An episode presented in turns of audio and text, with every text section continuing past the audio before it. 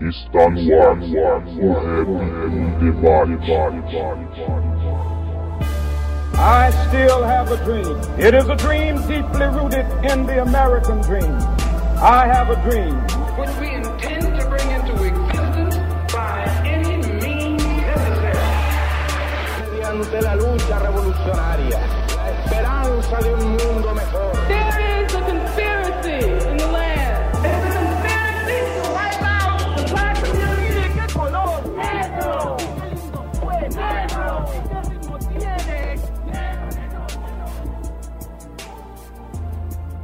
Salve, salve a todos os irmãos e irmãs conectados no site h2sm.com.br. Sejam todos muito bem-vindos a mais um programa, o Rap em Debate. Hoje chegando à 18ª edição, sempre debatendo assuntos importantes da cultura hip hop, da militância social, da luta que se trava por uma sociedade menos desigual. Hoje e sempre o hip hop é ferramenta de transformação social e de mudança no pensamento dos nossos irmãos e irmãs. Para você não perder nenhum episódio do Rap Debate, é só você assinar o feed em algum aplicativo de podcast do celular ou se inscrever no canal no YouTube e toda vez que a gente publicar um novo episódio, ele vai aparecer para você.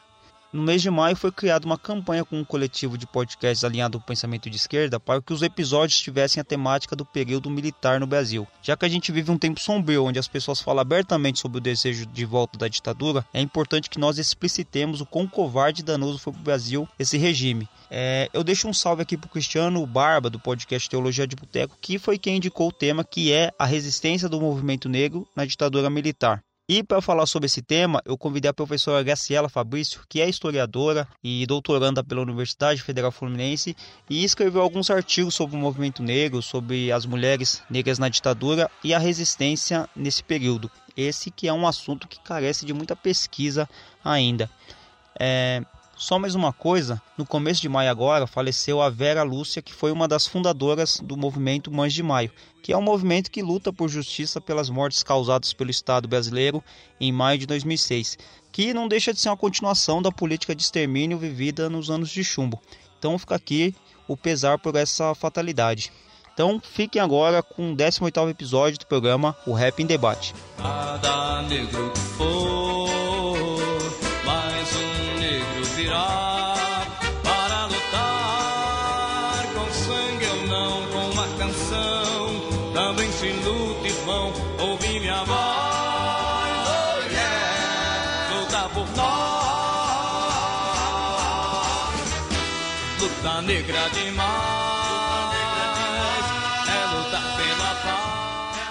Sejam todos bem-vindos a mais um programa, o Rap em Debate. É, hoje que a gente está trabalhando com um tema histórico, um tema importante para a questão do movimento negro no Brasil, temática voltada ao tempo da ditadura de 64 a 85. E para falar sobre esse tema, na- nas bibliografias de- da história do Brasil, dos livros, é escasso esse tema. Eu convidei uma professora que trabalha com esse tema, já escreveu alguns textos sobre ele e de prontidão ela aceitou. Agradeço mais uma vez ela. É a professora Graciela Fabrício da Silva. Oi, professora, tudo bem? Tudo bem, Alisson. Eu mais uma vez agradeço pela, pelo convite para poder participar do programa né, e falar sobre essa temática tão importante, pouco discutida, pouco debatida, pouco pesquisada sobre esse período recente da história brasileira. Ok, professora, muito obrigado, eu te agradeço novamente. Professora, é, é, todo o programa aqui que a gente começa, dependente de quem, de quem seja o convidado, a gente pede para a pessoa, para o convidado ou convidada se apresentar, falar é, como que iniciou ou o estudo dela ou a militância, né? Porque às vezes se confunde o estudo com a militância. Quando que começou? Quais foram suas, é, suas primeiras ações nesse, nesse contexto aí? Você pode falar um pouco para a gente sobre isso? É, eu,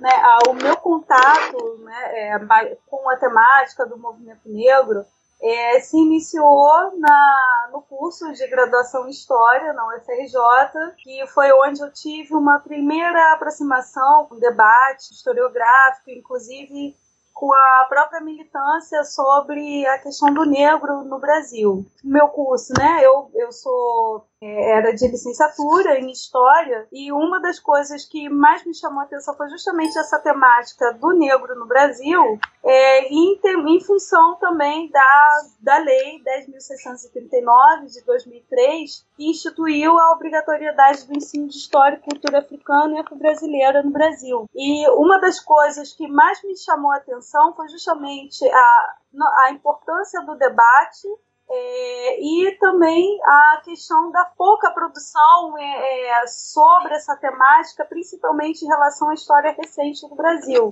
É, e eu, como negra, né, mulher negra também, né, me interessei, me dediquei imediatamente com o tema, né, porque de certa forma essa temática se entrelaça com a minha trajetória, de, com a minha vivência individual também.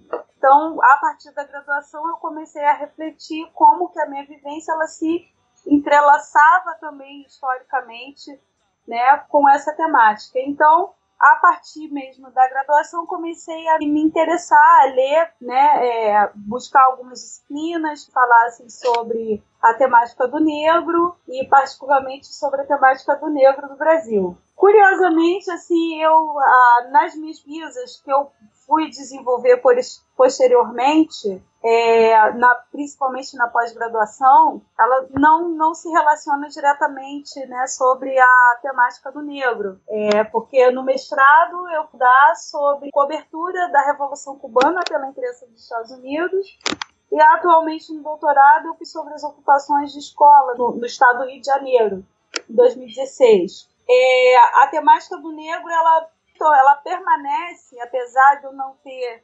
academicamente me aprofundado nela, ela me interessa particularmente enquanto mulher negra, enquanto professora e principalmente como professora da rede pública de ensino, que é onde eu tenho um público formado principalmente, majoritariamente por alunos e alunas negras. Então, é, veio como, como essa temática, esse interesse em investigar, de buscar informações sobre a questão do negro na história recente do Brasil, principalmente da década de 60 para cá, ela se relaciona também com essa necessidade de atender esse público com que eu trabalho na rede pública de ensino aqui no estado do Rio de Janeiro.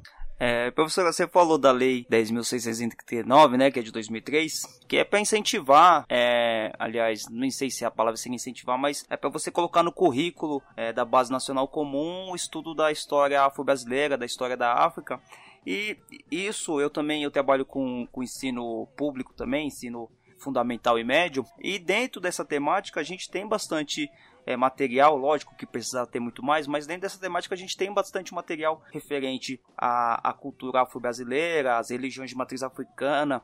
A gente tem bastante falando sobre os levantes de sociedades escravizadas, né? Como é o caso da Revolta dos Malês, a gente tem o caso do Haiti, a gente tem personalidades negras, né, abolicionistas, o Luiz Gama, o André Rebouças, mas dentro da temática que, a, que você falou, que você fez do artigo sobre é, a militância negra, a resistência negra dentro da ditadura militar, ela é uma coisa escassa demais, assim. Até teve um programa que, a, que eu gravei, foi o primeiro, aliás, que foi com o Marcos Aborígene, e ele tocou nesse assunto, né? Ele falou que co como a nossa bibliografia histórica era pouco é, documentada a respeito dessa temática. Como que você começou é, o seu interesse em pesquisar, em, em montar plano de aula para falar sobre essa temática da resistência negra dentro da ditadura militar? Então, além dessa questão né, de interesse né, pra, da questão da lei e até mesmo próprio, da própria idade atender esse público com o qual eu trabalho, é, eu fui bastante, bem estimulada a começar a pensar sobre essa temática a partir do convite é, de um amigo da época da graduação é, o Paulo César Gomes, que é o, um dos criadores, o, o, o, editor do site História da Ditadura, que me convidou para poder é, ver com essa proposta de elaborar uma atividade voltada para o público, ensino fundamental, ensino médio, sobre a temática da ditadura. E aí, como e isso foi no período da que a gente estava no mês de novembro, né? E aí eu estava trabalhando na escola sobre a semana da consciência negra. E já que aquele, o, o tema do site ele era voltado já sobre essa temática da ditadura e eu tinha ido, estava lendo, porque eu estava trabalhando uma do terceiro ano do ensino médio na época. E o conteúdo que eu estava trabalhando com eles era justamente sobre a temática da ditadura, me despertou a curiosidade de pesquisar como é que foi a atuação do movimento negro na época da ditadura militar do Brasil, de 64 a 85. Então, a partir daí, eu comecei, né, a partir dessa indagação, desse convite inicial do Paulo, eu comecei a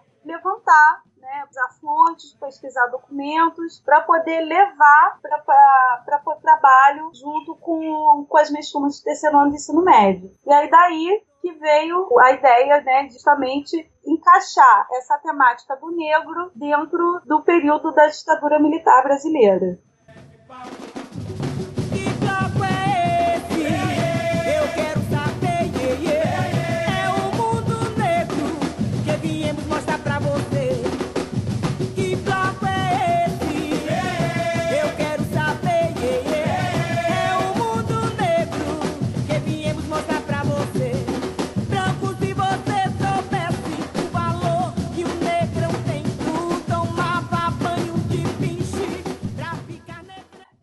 Dentro desse plano de aula você trabalhou com, com dois focos, né? Que foi um é, cultural, que, que é, o, é o bloco Afro-Ilhéaie, é isso? Isso. E também a carta convocatória do Manifesto do Movimento Negro Unificado, que é o movimento de 78. Por que essa escolha, né, desse, dessas, duas, dessas duas temáticas? Uma cultural, que apesar de ser cultural é política também, e outra que é mais na vertente política mesmo, do movimento negro, que eles têm até uma carta convocatória e tal. É, por que, que a, a escolha desse, desses dois ícones aí? Bom, é, logo assim que eu comecei a, a, levantar informações sobre essa temática do movimento negro a ditadura, uma das primeiras informações que apareceram foi, a, primeiramente, a questão cultural, né, a questão dos blocos afro-baianos. E até porque eu, assim, eu particularmente, eu acho que a cultura a música particularmente, ela é um elemento que ajuda é, didaticamente a aproximar os alunos dos assuntos com os quais a gente está trabalhando. Eu gosto também de fazer essa experiência, de levar, é, de tentar aproximar o, o, as turmas para a temática com a qual eu trabalho através da música. Então, quando eu comecei a pesquisar, apareceu lá, ali a proposta do Ileaie, eu me interessei. Então, dali eu comecei, a, a partir então do aí eu comecei a pesquisar informações sobre a história do movimento negro contemporâneo no Brasil e isso me levou a uma tese doutorado sobre a formação do movimento negro contemporâneo no Brasil, em que o autor da tese é, ele abordava a história do Ileaie, né, dentro da história da formação do movimento negro brasileiro contemporâneo a partir da década de 60 60 e logo em seguida ele menciona também a formação do movimento negro unificado. Então eu achei interessante, a partir da leitura dessa tese, unir a questão cultural à questão política para poder politizar como, como meio, como ferramenta para poder politizar a própria questão cultural levantada pelo, pelo bloco Ileaê. Então foi onde eu, eu encontrei didaticamente, como ferramenta didática, então uma, uma possibilidade de aproximar a cura e a política a partir da temática do negro no Brasil. É, e você trabalhando esse tema dentro da, da escola pública, qual que é a reação com, com que os alunos têm? É, é de espanto, porque é, geralmente a gente tem um silenciamento, né? A gente fala de ditadura militar, a gente sempre pensa no intelectual de esquerda é, branco, classe média, que lutou contra a ditadura, que foi contra esse regime, que foi torturado e tal. A gente tem, tem uma vasta pesquisa a respeito disso. Mas quando a gente fala do movimento negro, parece que há um esquecimento que existiam pessoas pessoas negras. Como que os seus alunos é, passam a ver isso? A reação social, assim, é, é para minha surpresa, assim, foi bastante positiva, porque, né, a, a a música eu selecionei, né, nesse plano de aula, até se tornou bastante conhecida, principalmente a partir da, da gravação dela pelo, pelo grupo Rapa. É, vários alunos já conheciam. Então, isso facilitou bastante a aproximação deles, de, da, dos alunos, com, com a temática. Então, para minha surpresa, eles reagiram positivamente à minha proposta, né? o que facilitou bastante né, o desenvolvimento da, da, da minha proposta né, junto com a turma. Porque a, a, partir daí comecei a, a, problematizar junto com eles a própria temática da, do, a, da persistência, na verdade, do racismo no Brasil durante esse período da ditadura e até mesmo do silenciamento sobre o debate sobre o racismo no Brasil durante aquele período. Então foi para minha surpresa, assim, foi uma reação bastante positiva, bastante satisfatória, né? E que despertou a curiosidade deles também sobre, sobre isso, né? Ajudou a despertar a curiosidade, né? Até porque é uma temática, né? Como a gente já falou, é pouco abordada, pouco conhecida, pouco debatida.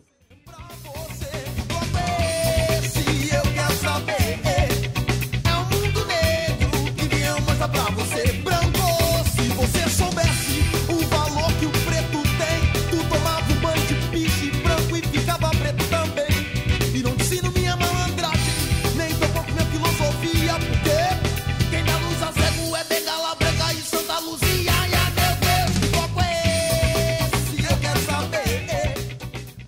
professora, dentro da, da pesquisa que, que você faz e dos estudos que você faz, é, qual que era a, a leitura do Estado brasileiro, da, da ditadura militar brasileira, referente a, ao racismo? Porque, pelo que eu vi aqui no, no, no texto que você me mandou e, alguma, e algumas outras coisas que eu andei pesquisando, a, o que imperava era a, o mito da democracia racial. Então, é, inexistia para o, o, aparato do governo a, o racismo. Então, qualquer coisa que manifestasse, evidenciasse um racismo, que falasse que existia diferença de raças no Brasil entre brancos e negros, era tido como subversivo e tinha que ser combatido. Você tem a leitura de como que a ditadura militar é, reagia referente a essa, esses movimentos negros no Brasil?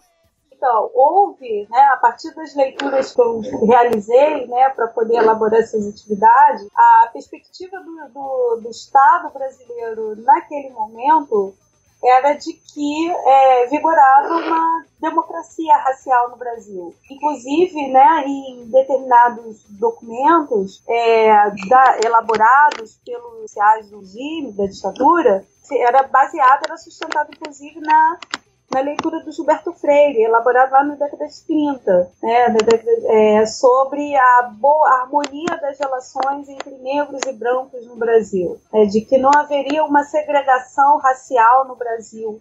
Então, o, o regime militar ele comprou o discurso né, é, historicamente constituído, né, não só pelo Gilberto Freire, mas também ao longo de todo o nosso passado histórico, é, a parte de que as relações entre brancos e negros elas eram harmoniosas, que não havia conflito entre raças no Brasil.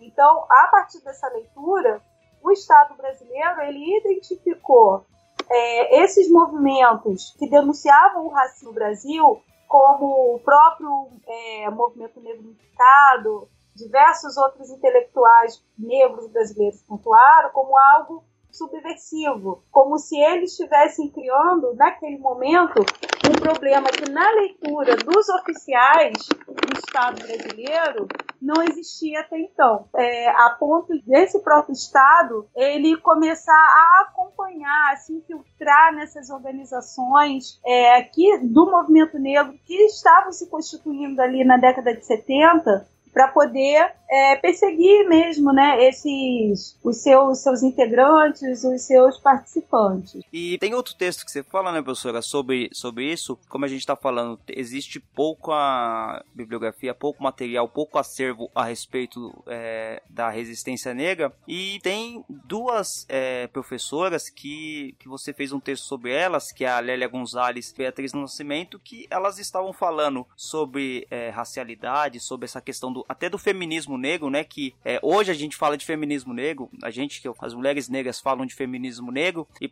e há um, um, um, contraste dentro do próprio feminismo que fala que isso é separação, segregação e tal. E naquela época, a Lélia e a Beatriz elas já falavam sobre esse recorte racial que deveria ter, e elas falavam isso dentro da ditadura militar, né? Então é, é um aprofundamento de, de questões que essas duas é, professoras fizeram que você fez um texto a respeito delas. Você pode falar um pouco sobre, sobre essa, essas duas personagens?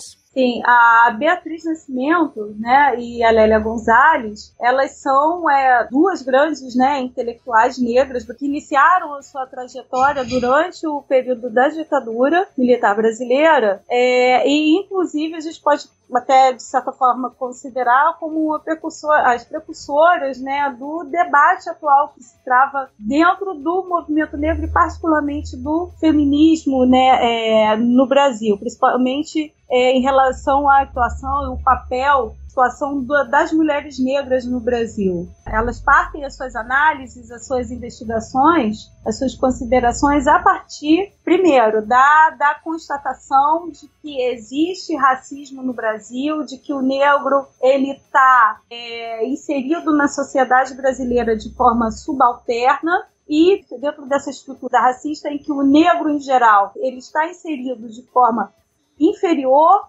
as mulheres negras elas se inserem de uma forma muito ainda peculiar, né? E, inclusive em relação ao próprio homem negro, né? que existe uma especificidade dentro da estrutura social brasileira das mulheres negras, porque é sobre as mulheres negras que recai a carga mais pesada do racismo e também da própria estrutura de classe da sociedade brasileira. Porque, afinal de contas, são essas são as mulheres negras que estão é, mais vulneráveis. É, e aí a gente tem as estatísticas atuais né, é, para poder comprovar isso, são mais vulneráveis ao, à violência doméstica, ao desemprego, né, a, a, ao acesso a direitos é, sociais básicos na nossa sociedade brasileira. Então, lá na década de 70, mesmo dentro desse clima né, de, de repressão e de perseguição é, que existia durante a ditadura militar, é, elas duas sinalizavam para essa necessidade de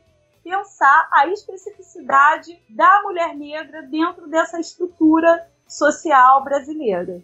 A Lélia, ela até no texto que você que, que você escreveu, ela fala, né, sobre é, esse recorte que elas estavam é, eram excluídas dentro dos próprios movimentos de esquerda feministas, né? E a Lélia tem uma coisa que, que ela apontou, que ela fala sobre até sobre as lutas indígenas, né? Elas o, o termo africanas, né, que incorpora aí a, as lutas das mulheres indígenas, das mulheres negras, das mulheres latinas, referentes a esse passado colonizado. E isso é muito é incrível, né? Porque dentro do, dos estudos que a gente faz, a gente acha que isso é uma coisa nova, né? A gente fala, ah, tá incorporando as mulheres indígenas hoje. É, por exemplo, hoje a gente tem uma candidata a vice-presidente que é indígena, então a gente olha, olha que coisa legal que tá tendo. E essas mulheres, elas estavam falando isso, é, essa, essa resistência, incorporando todos esses fatores dentro de uma ditadura militar, e a gente não tem é, estudo a respeito disso, a gente não tem um enfoque pesado a respeito disso, só se a gente for realmente pesquisar é, em, algum, em alguma alguns livros, algumas teses e tal, e acaba encontrando e dentro da, da escola, né, dos estudos que a gente faz dentro da escola, isso é, é silenciado é, infelizmente, né, a, a gente tem é, é, uma carência nossa, né, em termos de, de pesquisa né, histórica mesmo, é, a respeito da participação das mulheres negras e das mulheres indígenas dentro, é, na, ao longo da nossa história. Né? Isso é algo que a Lélia, a própria Lélia, ela já apontou lá na década de 70. É, e o próprio fato da gente hoje estar tá falando disso ainda hoje já é, já é indicativo da, da necessidade de se pesquisar, de se investigar a mais essas temáticas. Provavelmente, né, pode ser que daqui a alguns anos, né, muito em função também, né, da, da obrigatoriedade dessas temáticas nas escolas brasileiras, a gente futuramente a gente tenha um pouco mais é, conhecimento, mais informação sobre é, a atuação dessas mulheres ao longo da, da nossa história. Mas, de fato, é, essa é uma temática que ainda requer mais estudos, mais investigação dentro da, da academia brasileira. Né? Porque, de fato, é um tema ainda pouco falado, a gente ainda tem pouquíssimas investigações sobre esse tema ainda. Inclusive, é, foi uma dificuldade que eu encontrei até mesmo para poder elaborar esses artigos, porque realmente a, a produção bibliográfica, historiográfica sobre essa temática da participação das mulheres negras e das mulheres indígenas ao longo da nossa história, não só nas, é, da história do nosso passado colonial, mas também é, da nossa história mais recente, no período militar ainda é algo muito escasso. Requer, de fato, mais, mais estudos ainda. Precisa aprofundar. Lélia. Sim. A mulher negra no cinema, na televisão e no teatro. Existe uma dificuldade, uma diferença. Claro que existe, claro, uma diferença bastante forte, né? Que reproduz tranquilamente né, as desigualdades raciais e sexuais existentes na sociedade brasileira, das quais, a meu ver, a mulher negra é o grande foco. Tá? É nela que se concentram essa, esses dois tipos de desigualdade, sem contar com a desigualdade de classe, desigualdade social. Né? E o que a gente vai perceber é que na nossa sociedade, quer dizer, as classificações sociais, no caso, a racial, sexual, né? é, entrando aí também, fazem da mulher negra este, este ser assim, né, que, é, que é objeto de, é, dos, dos mais sérios estereótipos existentes na nossa sociedade. E é a história da, das duas, elas é, se confundem, né? Porque elas faleceram em tempos próximos, né? Acho que a Lélia faleceu em 94 em decorrência da saúde. E a história da Beatriz, ela é, mais, ela é muito mais triste, né? Porque ela faleceu porque ela estava, ela tinha uma amiga, parece que essa amiga tinha um, um, namorado ou um marido violento e a, e a Beatriz, para defender a amiga, ela se envolveu numa, numa, numa briga e, e foi assassinada, né? Então, é, esse, a, a Beatriz, ela representa muito do que é a questão da mulher negra que sofre violência e, e tudo mais, né? A história da Beatriz, ela é muito, como posso dizer, simbólica, talvez, né, para poder sinalizar né, como você falou, a situação da mulher negra na sociedade brasileira, né, e chama atenção principalmente não só sobre a questão da mulher negra em particular, mas também para a situação do machismo e da violência contra as mulheres no Brasil hoje, porque, como você mesmo colocou, a Beatriz ela foi assassinada por defender, ao defender uma amiga de um marido violento. Né? Assim, então, se não fosse a Beatriz, possivelmente a amiga teria sido assassinada. Então, é, e nem tem tanto tempo assim também, né, que a, que a Beatriz foi, foi assassinada, então... Sim, 95, né? 95, né, muito recente. Então, a proximidade né, temporal é até algo bastante relevante da gente considerar quando a gente vai falar sobre, sobre a Beatriz, para a gente poder refletir né, sobre a, a, a, vulnerabilidade mesmo, né, então, da, da, das mulheres em geral e particularmente das mulheres negras na sociedade brasileira. Então, o problema que a gente ainda enfrenta, precisa enfrentar, encarar né, de frente, inclusive dentro da, das nossas escolas. Você falou uma coisa agora e me despertou curiosidade. É, você falou que trabalha é, com os alunos do ensino médio e você é, trabalha com essa questão e a gente falou da Beatriz que foi assassinada. Como que foi é, a, a, repercussão da, da morte da vereadora Marielle, aí, que também era uma mulher negra que lutava por causas sociais e raciais? e, e, foi assassinada aí. Como você falou que foi recente, né? 90, 95 e a gente teve agora em 2018 em março a morte da vereadora Marielle. Como que foi aí no Rio de Janeiro essa repercussão e dentro da, da escola que você trabalha? A repercussão ela foi de, de bastante comoção, preocupação também, né? Porque é, sinaliza ainda mais a necessidade de da gente combater é, a violência contra a mulher e também o racismo também dentro das nossas escolas, a despeito né, da, da, de determinados projetos conservadores, como Escola Sem Partido, que estão aí em pauta em diversas assembleias legislativas, né, e, e câmaras de vereadores dentro, né, no, no, no nosso país. É, então a reação ela foi bastante crítica, né, e acendeu o alerta, né, principalmente, né, para que para quem, como nós temos um posicionamento à esquerda, né, de enfrentar esse problema, né, de inclusive dentro da nossa escola, é, debatendo, abordando essas temáticas de alguma forma, porque é, não é silenciando, não é evitando o debate que a gente vai deixar, que a gente vai resolver essa situação, muito pelo contrário. Na história do Brasil, é, eu gostaria de, de, dizer que uma frase do Janói Rodrigues, que assim já, já tornou-se quase uma frase, é, uma afirmação assim geral, que a história do Brasil é, foi uma história escrita por mãos brancas. Tanto o negro quanto o índio, quer dizer, quantos povos que viveram aqui juntamente com o branco, não têm a sua história escrita ainda.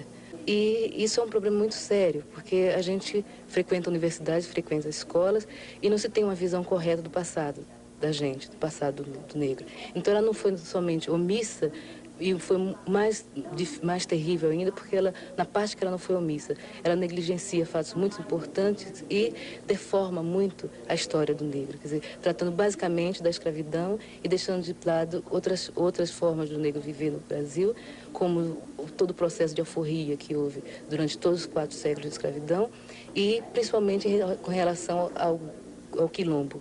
Eu acho que para empreender um estudo crítico a respeito da história do negro e trazer ao mesmo tempo para o negro uma perspectiva do que foi sua história real, você tem que partir é, da história deles como grupo livre, como empreendendo uma sociedade livre, mesmo que dentro da sociedade tenha existido escravos.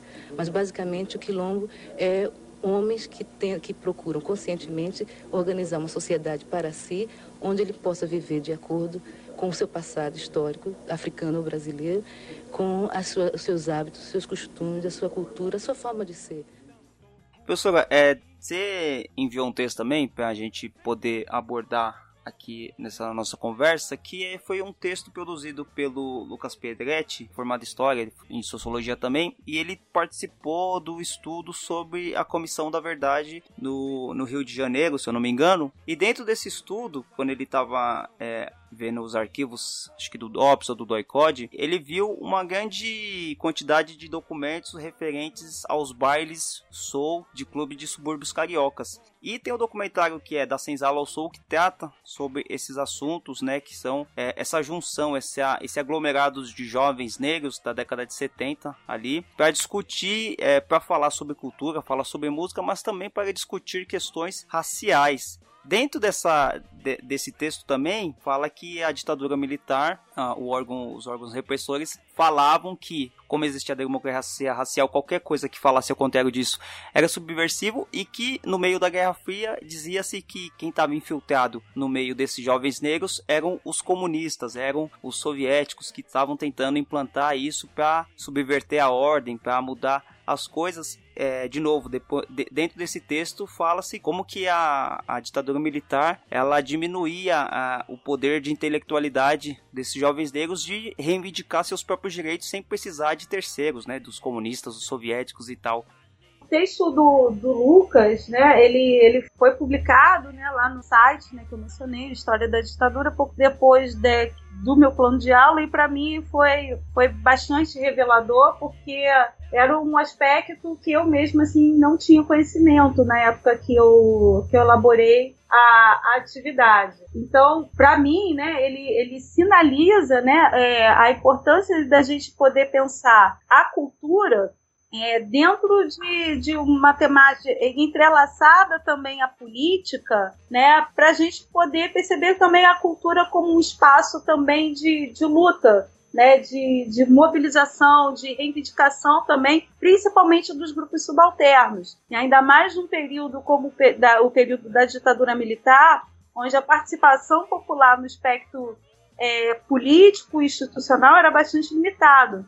Então, como que esses espaços culturais dos bailes eles foram importantes para poder organizar uma, uma juventude e para politizar, conscientizar uma juventude que estava afastada dos espaços de, de, de, poder político da época. Então, o que abre, eu acho interessante, portanto, então, é, é esse artigo do, do, do, Lucas e toda a documentação que ele trouxe à tona no artigo dele, para a gente poder pensar também a cultura como um espaço de, de criação de consciência, de luta, de embate, também, principalmente entre essa juventude periférica, na, no período da ditadura, na nossa sociedade contemporânea também, onde a gente tem ainda uma juventude bastante marginalizada também, né, e que tem na cultura possibilidade de expressar as suas críticas, as suas insatisfações. É, dentro desse texto mesmo, ele fala que os bailes, né, a, os órgãos do Estado não sabiam o que estava acontecendo, né, porque eles viam é, um monte de gente, né, pessoas, homens e mulheres negras se reunindo com roupas é, que para eles eram exóticas, né, com cabelos diferentes, se reunindo em festas, em salões é, cantando músicas que para eles eram desconhecidas também, se autoafirmando, né, sem ser aquela coisa do, do negro que tá escondido, que não quer aparecer, não, eles eram ostensivos na, na sua maneira de ser e o, os órgãos eles não sabiam. E ele fala que dentro dessas manifestações, do, dos shows, dos bailes, é, a música rolava solto e tal, e tinha três ou quatro paralisações, e, e a pessoa subia lá, ou o homem ou a mulher subia lá e falava sobre o problema do racismo, falava contra a desigualdade desigualdade racial que existia no Brasil, falava sobre os problemas econômicos é, que, os, que os negros enfrentavam. Então, o problema maior é esse aglomerado que não se sabia o que estava acontecendo e referente a essa política de subversão que estava tendo nesse momento, nesse palco. Eu, eu participo do movimento hip hop, né? Vou muito show de rap e tem uma, uma semelhança muito grande porque a gente se reúne dentro das casas de show e tal, a gente canta as músicas, é, o público tá ali, é, e dentro é, desses intervalos sempre tem um um irmão, uma irmã que fala sobre é, esses problemas sociais para conscientizar essas pessoas. E, e, como eu falei, né, hoje a gente acha que isso é muito legal, que isso é revolucionário. Essas pessoas estavam falando isso dentro de um contexto de ditadura militar, falando sobre uma questão de, da racialidade que era negado pelo Estado. Isso é muito revolucionário para a época, né? E a gente não entende isso porque a gente não estuda esse período. Exatamente, né? E aí e isso é, só reforça a necessidade da, de se produzir mais pesquisa, de se produzir mais estudo sobre essa temática, sobre é, a, as formas encontradas pelo movimento negro para ele poder expressar, e a juventude negra particularmente, expressar as suas insatisfações naquele, naquele período. Né? E até para a gente poder dimensionar melhor na nossa época essas ações né, do, dentro do movimento hip hop, do rap, na, na nossa sociedade contemporânea. Para a gente poder também não se perder e cair também numa, numa questão simplesmente cultural e despolitizada, né? Porque dentro, né, que a gente sabe das limitações que a gente, principalmente, né, nesse momento político que nós vivemos agora, é importante a gente dimensionar esses espaços populares, do estudo do nosso passado, para a gente poder dimensionar esses espaços como os, espaços políticos, de formação de consciência da juventude também, para poder não deixar perder essa veia de luta que os movimentos da cultura negra trazem, trouxeram consigo ao longo da sua história. E dentro, de, dentro disso aí, é, tem esse silenciamento também referente a, aos movimentos negros, a movimentos sociais, é, e que, que eles não sofriam é, repressão, né? Na própria carta do Movimento Negro Unificado, fala do, de um jovem que foi torturado, né? Do Robson Silveira da Luz, que foi torturado em Guaianazes. Também fala sobre um organizador chamado Dom Filó, que é um dos principais organizadores dos bailes, que foi levado ao Doicode. E dentro dessa dentro dessa linha aí a gente tem alguns nomes de algumas pessoas que foram levados aos órgãos de repressão, foram torturados para falar quais que eram as intenções deles ao organizar bailes, ao, ao organizar movimentos sociais, aí falar de racismo. É, o, o, caso do, de você não falar sobre pessoas que foram torturadas é também por causa de um silenciamento, né? Você silencia até as pessoas que lutaram contra a ditadura, mesmo que essas for, fossem é, torturadas. Sim, sim, sem dúvida, né? Porque o objetivo do Estado era silenciar as vozes críticas ao, ao, ao Estado brasileiro. É, então, sim, de fato, né? A, a finalidade da tortura ela era de é, calar a oposição, de gerar medo, de gerar o clima de medo entre aqueles que tinham algum tipo de crítica à ditadura militar, fosse independente se fosse pelo viés racial ou de qualquer outro viés. A finalidade era de criar uma mentalidade de que havia uma harmonia social, né, para poder não haver nenhum tipo de atitude que fosse considerada incômoda ao projeto da elite, da classe dominante brasileira naquele momento. Que era uma classe dominante que ligada como as pesquisas sobre o período vem mostrando, ao capital nacional, internacional, que também tinha uma cor muito definida também, né? Tinha um viés de classe, de raça muito definido ali das pessoas que faziam parte do poder é, político, institucional brasileiro da época. Então era quando a gente fala, então essas ações de tortura e de censura, elas eram realizadas, então também para poder manter um projeto hegemônico de classe e de raça, sim, muito explícito. Você falou, professora, sobre é, harmonizar né, esse ambiente de, de, de, contexto de conflito racial. Quando você falou da Lélia, né, da Beatriz, a gente tem a Alva Soares, tem a Abdias do Nascimento, é, tem o Nelson Triunfo, que é parte do movimento hip hop também, Tony Tornado, movimento soul e tal, é, contrário à ditadura, pelo menos se mostrava é, não favorável a ela. Só que a gente também tem, dentro desse documentário do, da Senzala ao Soul, é, homens e mulheres negras que é, falavam que não sofriam racismo ou tinham, uma, tinham tido uma ascensão social, falavam que é, essa, essa questão racial ela tinha ela já não existia mais já não ela dependia apenas da individualidade da pessoa e não do contexto como a sociedade via ela como negra ou não. Isso também é uma parte é, é parte também de uma de uma prática estatal né? Para você você precisa de, de alguém que seja oprimido pra, e que fale que não existe opressão para você legitimar a sua causa. Sim de fato né? É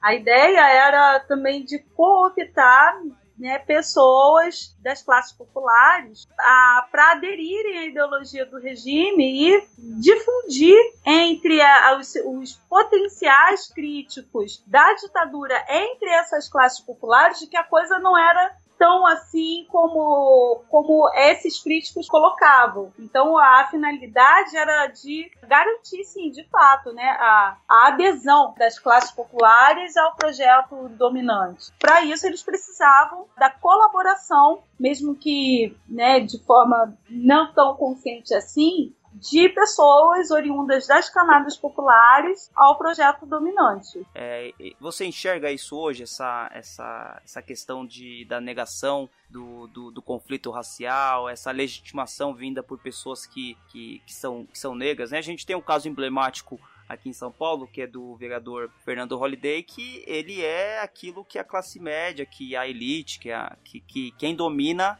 é, gosta de ver, porque ele é o negro gay que é contra cotas, que é contra o movimento LGBT e que fala sobre meritocracia, enfim, como que você enxerga isso dentro de, do nosso contexto?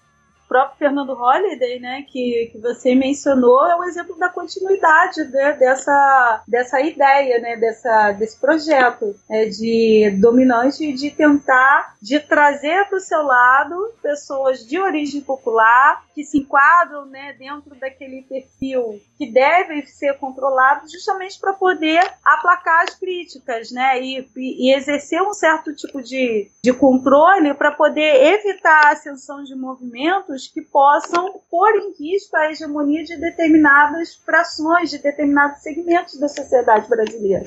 Então, existe sim é, a gente vê esse discurso na boca do, do Fernando Holliday, mas é, ele parte né, também da, da ação de determinados grupos políticos, que a gente vê, por exemplo, né, é, o próprio Jair Bolsonaro tem um discurso explicitamente racista, né, já, já deixou claro isso, né, e, e em várias vezes, mas que mesmo assim ele tenta é, criar uma aproximação aos negros, né, aos, aos setores subalternos, explorados, com quem ele já deixou claro que não tem nenhum tipo de simpatia para poder angariar um certo tipo de apoio popular para poder aplacar as críticas, eles favorecer um determinado tipo de projeto político, de, determinado projeto de dominação política. É, em sala de aula mesmo, é, eu ouço com muita recorrência discursos né, de alunos negros e pobres e que apoiam, né, declaram abertamente seu voto e seu apoio ao Jair Bolsonaro. Acho que isso é muito sintomático da continuidade desse projeto.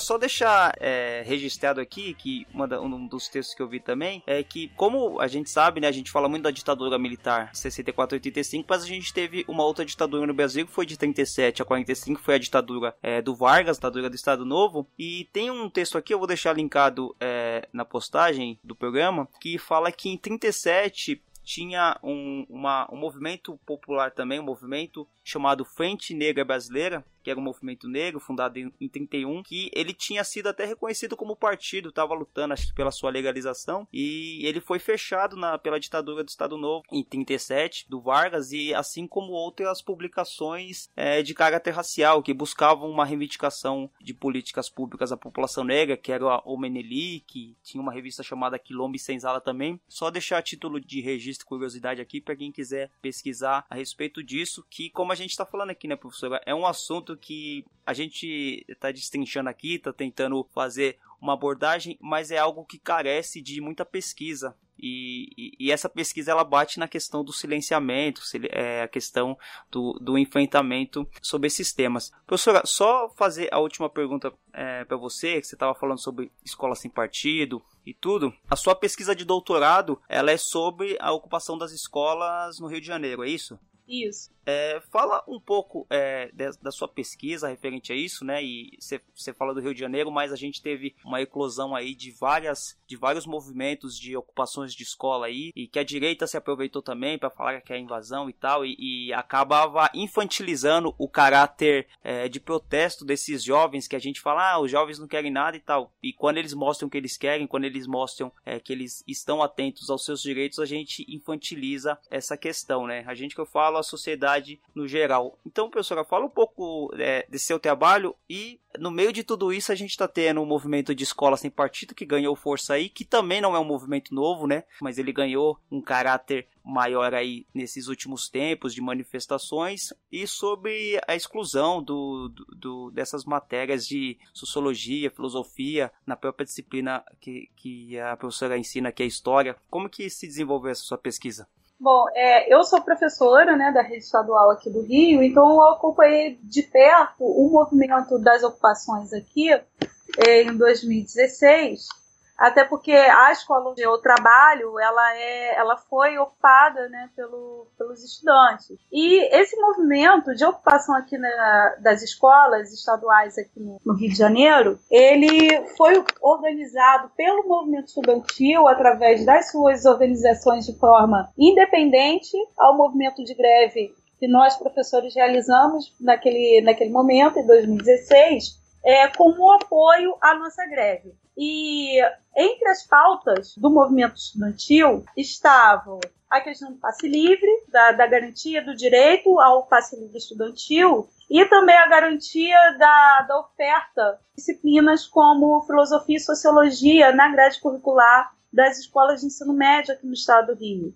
O que é particularmente interessante dentro desse contexto né, em que o movimento aconteceu, que é justamente é, o mesmo momento em que o Escola Sem Partido ele estava, né, já tinha apresentado seu projeto dentro da Assembleia Legislativa do Estado do Rio de Janeiro. E isso é o fato dos estudantes eles colocarem como uma das pautas das suas, é, reivindicatórias do seu movimento dois tempos de aula de filosofia e de sociologia em todas as séries do ensino médio aqui no estado do Rio, ele é, foi inclusive bastante sustentado pelos próprios estudantes nos depoimentos que eu recolhi até o momento, justamente pela sua importância na formação da consciência crítica dos estudantes. Então, é, eu considero que a, o movimento estudantil, esse movimento de ocupação realizado pelos estudantes, é, ele tinha um caráter também é, crítico também a esses projetos conservadores, como o próprio Escola Sem Partido, que inclusive foi tema de, de debate entre os estudantes de várias escolas ocupadas aqui no estado, que foi é, que chegou no número de 80 escolas ocupadas aqui no estado. Em todas elas, de alguma forma, esse debate sobre a importância do pensamento crítico, inclusive sobre o período da ditadura militar, que foi um tema que foi muito corrente nas atividades das escolas ocupadas aqui no Estado, foi muito forte. É, então, era. É, compreendo isso como sintomático da consciência crítica dos próprios estudantes que participaram do momento desse avanço do conservadorismo no Brasil e que eles usaram esse espaço, esse momento da ocupação também para poder se contrapor a isso também. Não só a escola sem partido, mas também a outras questões né, do, ligadas ao contexto político nacional, como o próprio golpe que depois a presidenta Dilma Rousseff.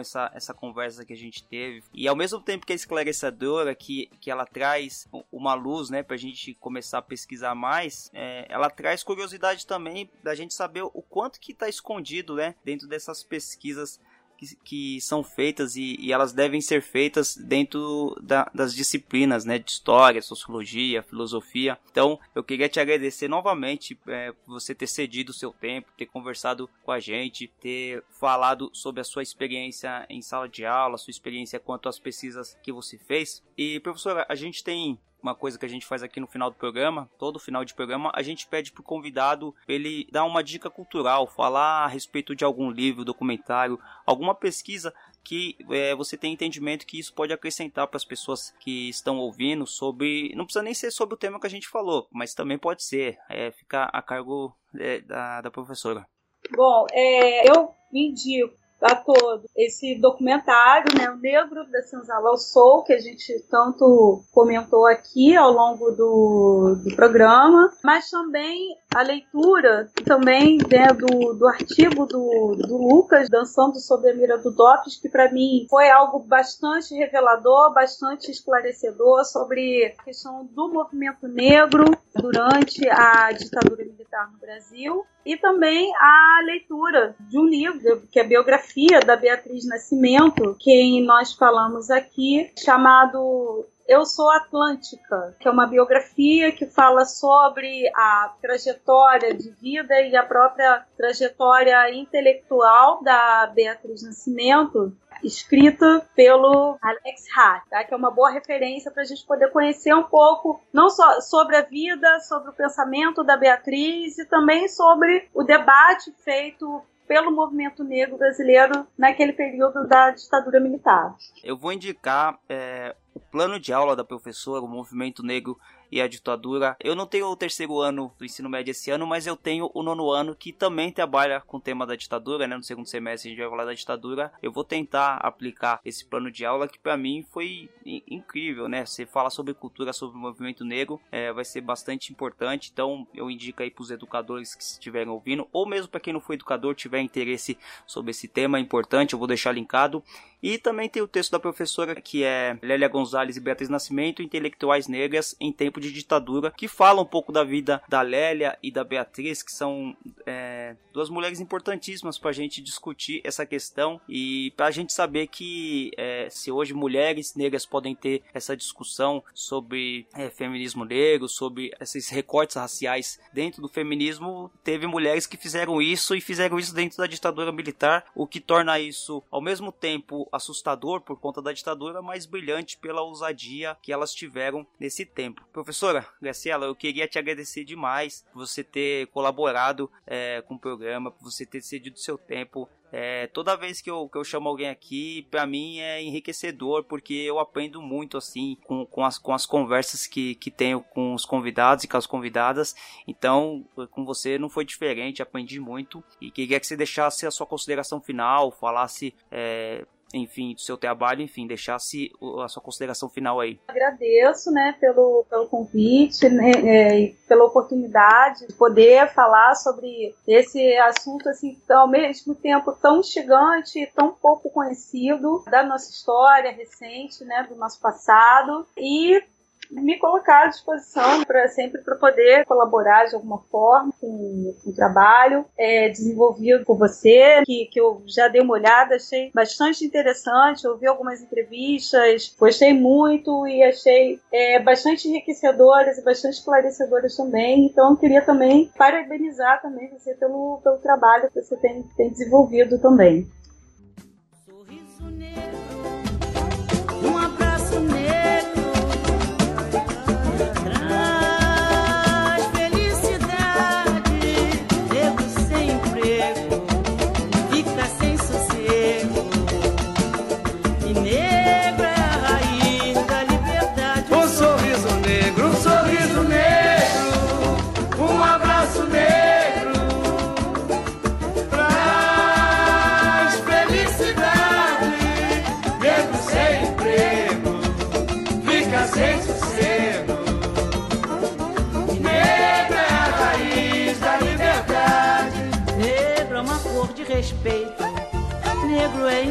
Inspiração.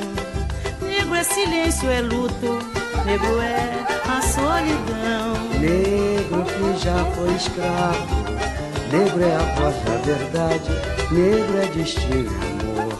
Negro também é saudade, um sorriso negro, um sorriso negro, agora negro,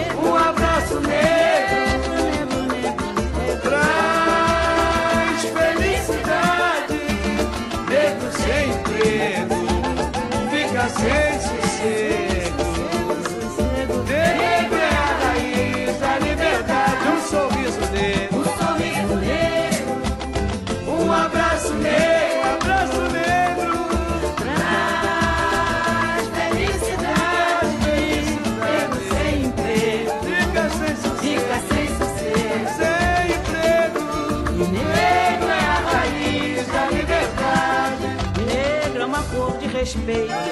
Negro é inspiração. Negro é silêncio, é luto. Negro é a solidão. Dá licença. Negro que já foi escravo. Negro é a voz da verdade. Negro é destino, amor. Negro também é saudade.